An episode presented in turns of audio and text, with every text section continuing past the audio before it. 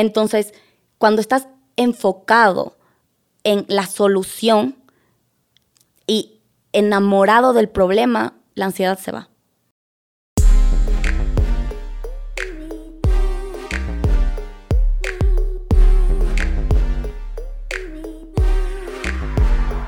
Y estamos, estamos con Bow levantando nuestra, nuestra ronda pre-seed en un segundo pivot. Y han sido tres años llenos de muchas, muchas, muchas emociones. Cuando comencé a escuchar y a entender un poco más de, de, lo que siento, de lo que vivo, de lo que quiero, em, encontrar espacios como, como el podcast de, de, de Vane y, y Ale fueron, fueron, fueron ayuda para poder desnudarnos un poco, un poco más y, empatizar. Y el día de hoy quiero a través de mi historia y su historia contarles un poco más de las emociones, de las sensaciones, porque a veces uno se imagina, ¿no? Como esa gente que está hablando seguramente es exitosa, seguramente su vida es increíble y, y, quizás algo me riego mayonesa y me estreso por eso, porque soy otro simple ser humano que tiene emociones y sensaciones. Así que esa es un poco la dinámica que vamos a llevar en este capítulo. Alejandra, que vamos creo que a switchar un poco. En algunos momentos sí quisiera conocerte un poco más de ti, tus emociones y, de la misma forma puedas ir conversando conmigo, que es lo que tratamos de hacer. Al final del día es internet y, el podcast te permite esa dinámica de poder conversar y salirse un poco a veces de esos filtros y de lo que queremos transmitir.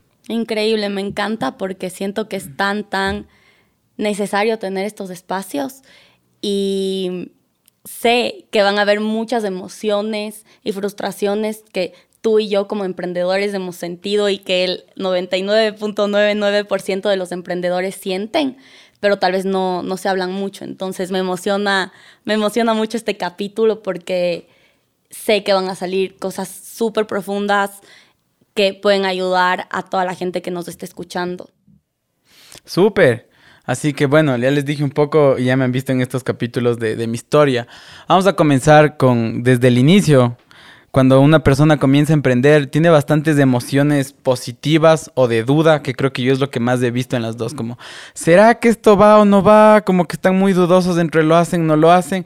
O los otros que están así como, wow, tengo el mejor producto del mundo, voy a ser el, el mejor del mundo mundial, poco.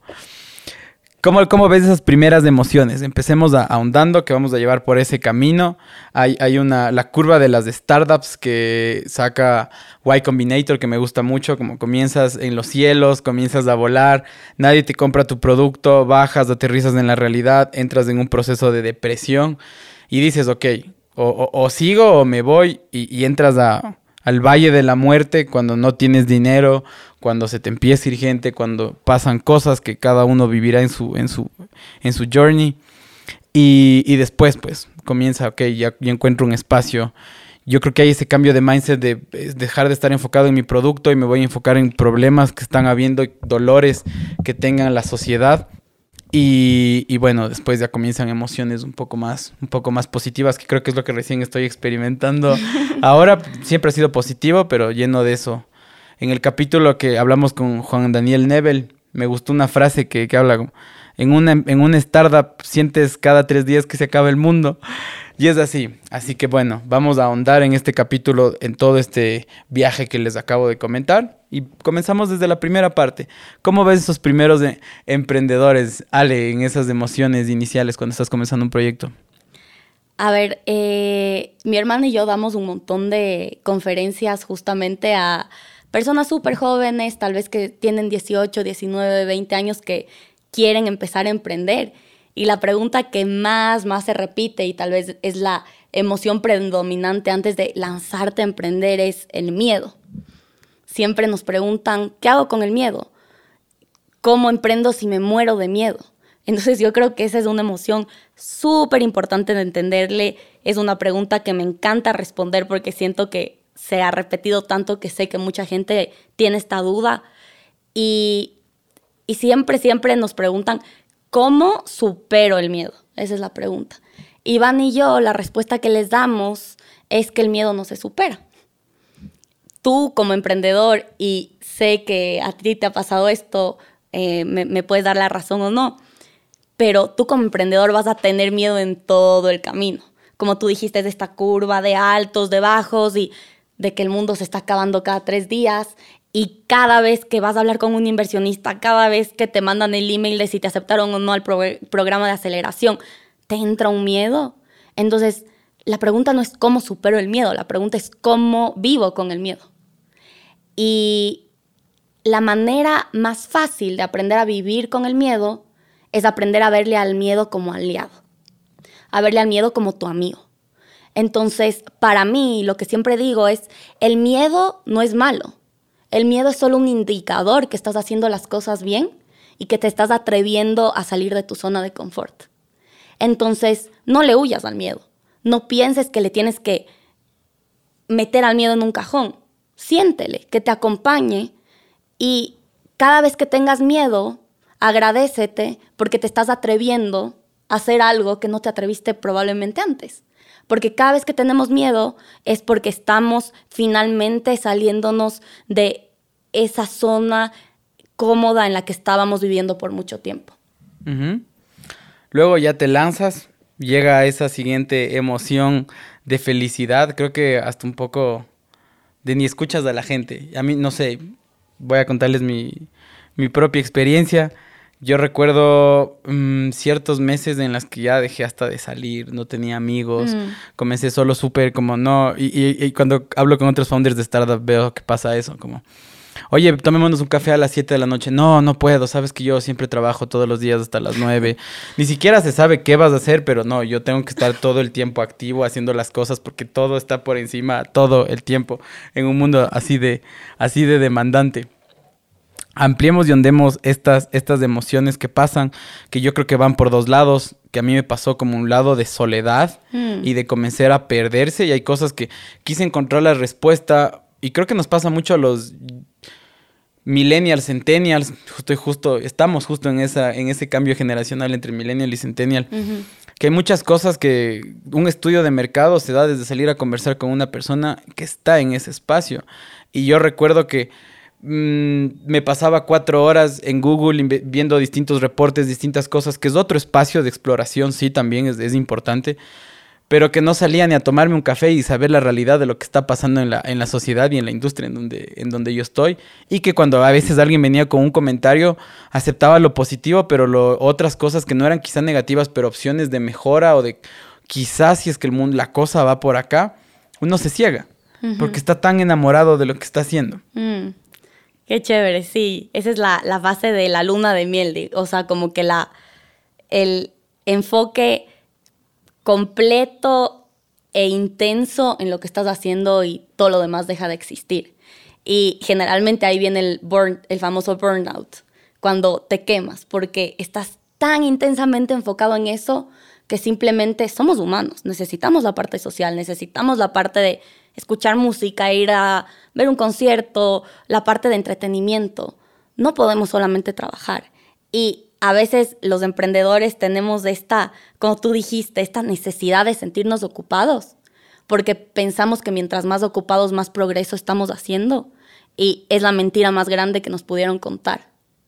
Es totalmente lo opuesto. Y como tú dijiste, tal vez estamos tan encerrados en nuestra mente y, en nuestra solución y tan enamorados de nuestra idea que nos olvidamos de si la idea sí tiene un product market fit, si la idea en verdad es una idea buena que la gente te va a comprar, necesitas validación. Sí, entonces sí, a veces como que estamos tan obsesionados con sacar esa idea como nosotros queremos, que nos olvidamos completamente de que si esa idea es o no una idea que va a tener un impacto. Y yo creo que ahí tienes dos caminos. O te enamoras de tu idea o te enamoras del problema. Y yo sí he visto que los emprendedores que se enamoran del problema son mucho más flexibles, tienen mucha capacidad, mucha más capacidad de pivotear, tienen mucha más capacidad de disfrutar el camino y de no aislarse tanto que los emprendedores que se están obsesionando con la idea, porque tal vez esa obsesión con esa idea, con esa obsesión están tratando de llenar algún vacío que tienen. Están tratando de demostrarle a mi papá que sí puedo, a estas personas que me dijeron que no, de si están tratando de tal vez ganar o, llegar a cierta estabilidad material, tener cierto nivel económico, pero no están tratando de resolver el otro problema. Entonces yo sí creo que cuando viene este aislamiento y esta ansiedad y esto de que tiene que ser a mi manera, hay que replantearse de qué es lo que estoy tratando en verdad de llenar y, qué, y preguntarse qué problema en verdad quiero solucionar. Pero como tú dijiste, sí puede ser un periodo extremadamente solitario. Y yo creo que justamente esto no les, les hemos contado, pero Alexis y yo somos parte de esta comunidad global que se llama Sigma Squared Society, que es una, una comunidad de emprendedores menores de 25 años alrededor de todo el mundo. Y una de las principales razones por las que nació esta sociedad justamente es para hacer que emprendedores jóvenes que están justamente en esta en esta fase de enfoque y de querer sacar algo, no se sientan completamente solos. Y conozcan a otra gente joven que también está con estas ideas locas y queriendo tener un impacto y crear algo y poder tener una comunidad, un grupo de amigos que pueda salir a tomar un café, pueda salir a hacer cosas un poco más sociales, pero que puedas igual como conectar en ese, de esa manera más profunda de yo también estoy tratando de hacer algo que nadie de mi edad está tratando de hacer. ¿Qué cosas o, tips puedes dejarnos y compartirnos para cuando estás en un momento así como que son las 10 de la noche, llegué, no puedo estar en silencio, necesito siempre de algo, de alguien para mantener ocupado mi cerebro, si no me da ansiedad, me, cuesta dormir, este tipo de, de sensaciones que la gente puede estar sintiendo cuando está frustrado. ¿Qué cosas crees que sirven en, esta clase de momentos hacerlas? A ver, yo creo que la frustración y la ansiedad, de nuevo, vienen de cosas súper profundas de tratar de probar algo, de tratar de cumplir ciertas expectativas. Entonces, el trabajo que tienes que hacer para que no haya esa ansiedad es preguntarte qué expectativas estoy tratando de cumplir, a qué le estoy teniendo miedo ¿Qué, significa fracaso para mí? ¿Por qué el no llegar a cierta meta es fracaso? Y cuando tú te empiezas a hacer esas preguntas mucho más profundas, te empiezas a liberar y empiezas a entender que tal vez estabas actuando por complacer a los demás o tal vez estabas actuando por llenar cierta cosa. Y cuando tienes la claridad de entender por qué tenías esa ansiedad y por qué estabas actuando de esa manera, empiezas a tener la libertad de enfocarte en verdad en qué quieres resolver. Entonces, cuando estás enfocado en la solución y enamorado del problema, la ansiedad se va. La ansiedad se va ¿por porque estás tan, tan, tan enfocado en quiero resolver esto porque quiero que estas personas tengan acceso a agua potable, quiero que estas personas tengan una mejor educación, quiero mejorar la calidad de vida de, estas personas. Entonces no te importan los resultados. Y si fracasas o si no te salen las cosas como quisiste, ya no te frustras. Pivoteas, tienes flexibilidad, tienes resiliencia. Y aquí yo siempre cuento la historia de, este emprendedor que se llama Julián Ríos, que si nos está escuchando, qué chévere, pero es uno de, mis amigos y mentores eh, que em, como que más cercanos y, empecé a ser amiga de él cuando empezamos a hacer estas conferencias eh, con mi hermana. Él es un emprendedor de 18 años. Eh, bueno, a los 18 años creó este brasier para ayudar a que las personas detecten cáncer de mama en etapas más tempranas, porque su mamá tuvo cáncer de mama y lo detectaron muy tarde. Y tuvo que pasar por un proceso súper, súper doloroso para poder recuperarse. Entonces él está tan enamorado del problema que en estos últimos cinco años de amistad yo le he visto pivotear y cambiar su idea unas cinco o seis veces. Una idea que ya tuvo inversión, que entró a Y Combinator, que tuvo inversión de Leonardo DiCaprio, de Ashton Kutcher, que alzó, miles, alzó millones de dólares. Y aún así tiene la capacidad y la resiliencia de decir, no está funcionando, estos resultados no están llegando a salvar la vida de, estas mujeres, voy a cambiar. No es fracaso, es simplemente más información de mercado que me está llegando para poder en verdad alcanzar lo que sí quiero hacer. Entonces, esa es la diferencia de, y todo está en la mentalidad y en cómo le ves. bastante interesante esta parte que hemos estado conversando y vemos ese, vemos primero desde el lado emocional como que lo mejor es enfrentarse, enfrentar ese miedo, conocerse, enamorarse del problema, pivotear rápido, yo creo que es algo muy importante. Muchas veces nos quedamos a la espera del, producto. Yo recuerdo no sacar un producto por, porque no está increíble, con todas las cosas y features y detalles que yo quiero, que cuando lo sacas quizá ya es muy tarde. O quizá ya el mercado con algo que sacaste más fácil, te lo testeaste y, te lanzaste. Y en esta historia que nos cuenta Alejandra, tener también la valentía de decir, ok, no, no estoy, no estoy haciendo lo que hago. Al final del día, en, en este mundo de, y en el mundo humano dentro del venture capital, mm. hay gente que te mete dinero y quiere, quiere retorno de ese dinero. Mm. Y que al final del día va a verlo pero que en ese camino no tengas miedo a, a, resolver el problema, que el objetivo no es cuánta, el KPI más importante no es cuánto estoy facturando, sino cuántas vidas estoy salvando y estoy cambiando en este, en este caso.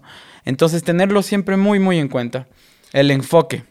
Y ahí yo quiero agregar algo porque es súper importante lo que tú dijiste de la presión de los inversionistas, porque te meten plata y obviamente viene esta presión de que tienes que cumplir ciertas expectativas o ciertas métricas que acordaron. Entonces es tan importante que cuando estés alzando una ronda, encuentres, se llama smart money, no solamente dinero porque sí, el que venga, sino dinero inteligente, de gente que esté alineada con lo que tú estás haciendo y que tenga las mismas métricas que tú. Y yo creo que hoy en día eh, el mundo de la inversión de impacto está creciendo tanto y cada vez hay más inversionistas enfocados en justamente lo que tú dices, medir no solamente cuánto estás retornando en términos puramente monetarios, sino qué impacto y qué retorno tienes en términos de vidas, de cualquier métrica que decidas usar. Entonces es súper, súper importante que cuando vayas a recibir dinero, entiendas quién es el que te está metiendo ese dinero y si está alineado o no con los valores y la visión que tú tienes como empresa. Súper. Un tip que quiero agregar en esta parte, em, cuando tú quieras ver y ves que las métricas y los KPIs o los OKRs, como la por donde tú te vayas, va más allá de generar dinero, que al final del día es importante para que puedas jugar bien con, con este juego y la parte de la prosperidad económica es necesaria y eso lo hablaremos en otro capítulo. ¿Cómo, eh, ¿Cómo enfocas tu energía y qué estás resolviendo? Es importante ver los objetivos de desarrollo sostenible. Hace algunos años se, sentaron en París, definieron 12 o 13 objetivos, me parece que son, y puedes chequear a internet, pon objetivos de sostenibilidad ONU, ver qué es lo que estás haciendo, empezar a explorar. Tienen métricas claras de qué es lo que quieren solucionar y al 2030, que esperamos llegarlo. Estamos grabando esto en 2021 tenemos aún nueve años y seguimos construyendo el presente y el futuro. Yo sé que la gente que nos escucha está haciendo eso. Enfóquense en eso, en lo que realmente importa, en solucionar los problemas de esta, de esta sociedad. Regresando un poco a las emociones y cómo nosotros nos, nos vamos sintiendo, otro, otra emoción importante es el rechazo. Mm. ¿Cómo coachar o cómo llevarle al rechazo? A ver, yo creo que cuando eres emprendedor o cuando te metes en este mundo, lo que más vas a recibir es rechazo. Literal. O sea, cuántas puertas, yo me acuerdo con Awake, cuántas puertas tocamos que nos dijeron que no. Siempre vas a recibir rechazo. Y lo importante es no identificarte con el rechazo. Es no pensar que ese no tiene algo que ver contigo. Ese no tiene todo que ver con la persona que te dijo que no, nada que ver con lo que tú estás tratando de hacer. Y por cada no, por cada 10 no, va a haber un sí alineado. Entonces, es lo que hablábamos antes también de los inversionistas. Es mejor que un inversionista que no está alineado con tu filosofía, con tus valores, te diga que no, a que, te diga que sí y después tengas que literalmente volverte loco para escalar y llegar a ciertas métricas que tú sabes que no querías cumplir porque sacrifican el impacto. Entonces, al final, es confiar en que la vida tiene guardados esos sís especiales y que, y ya, cuando vas a emprender, métete en la cabeza que vas a recibirnos, que todo este journey que hablamos, todo este camino que, que decías de las curvas, van a estar llenos de rechazo. Y si no quieres rechazo, no emprendas, porque no hay forma de que no te rechacen. No sé si a ti te pasó. Claro, como igual, como tú lo acabas de decir, eso es pan de cada día, como de todos los días recibir gente y ahí está en esa madurez de entender, primero no tomarse las cosas personales, o sea, no, no es que tú me caíste mal y por eso te estoy diciendo que no funciona lo que tú haces, primera cosa, y después tener mucho criterio para discernir cuándo es un gran consejo y un gran no, porque ese no me está ayudando a crecer, mm. a cuándo es un no porque no tienen la misma visión que yo y ya está, que te, que te caga. Eh, yo creo que e, es, un poco lo que he experimentado en estos, en, estos, en estos años. Es un poco de mis emociones, Alejandra. Quisiera saber un poco de, tu, de tu lado, qué otras emociones que no hemos tocado te gustaría ampliar, que son como éxtasis de alegrías, de felicidad o de ira, que también es como ese otro extremo. Eh, sí, me, me encanta eh, estas dos emociones casi que opuestas y creo que la clave está en lo que tú dijiste, la intensidad. Yo creo que al momento de emprender uno siente con tanta, tanta intensidad. Yo me acuerdo cuando hacía Wake, o sea, sí, es como que estás en este éxtasis o en esta frustración y, son niveles extremadamente profundos de, sentimientos y, altos, digamos.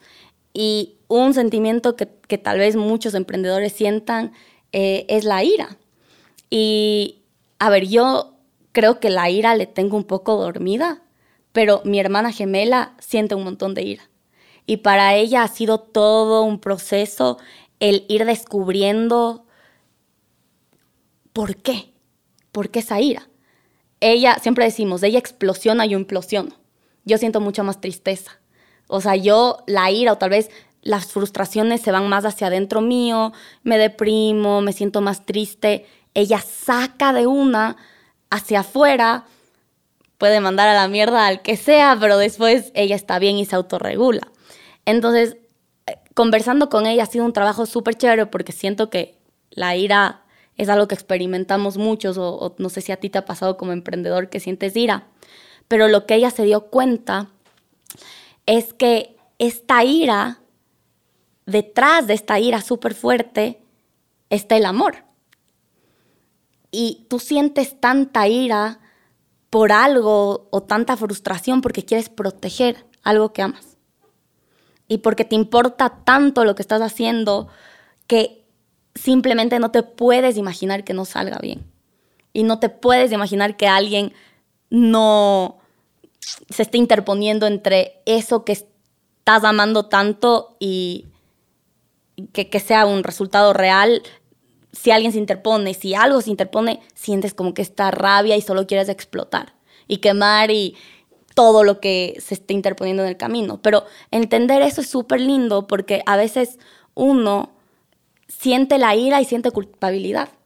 Porque desde chiquitos nos han enseñado que la ira tal vez no sea algo bueno o, no, cuidado, tienes que controlar tu ira.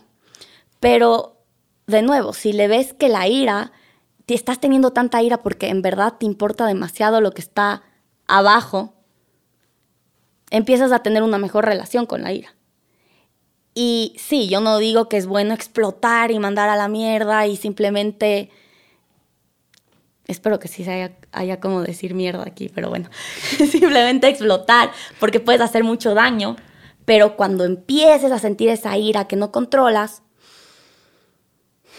respira, y entiende y agradecele porque te está diciendo amas mucho lo que estás tratando de proteger, pero no necesitas lastimar a alguien más en el camino.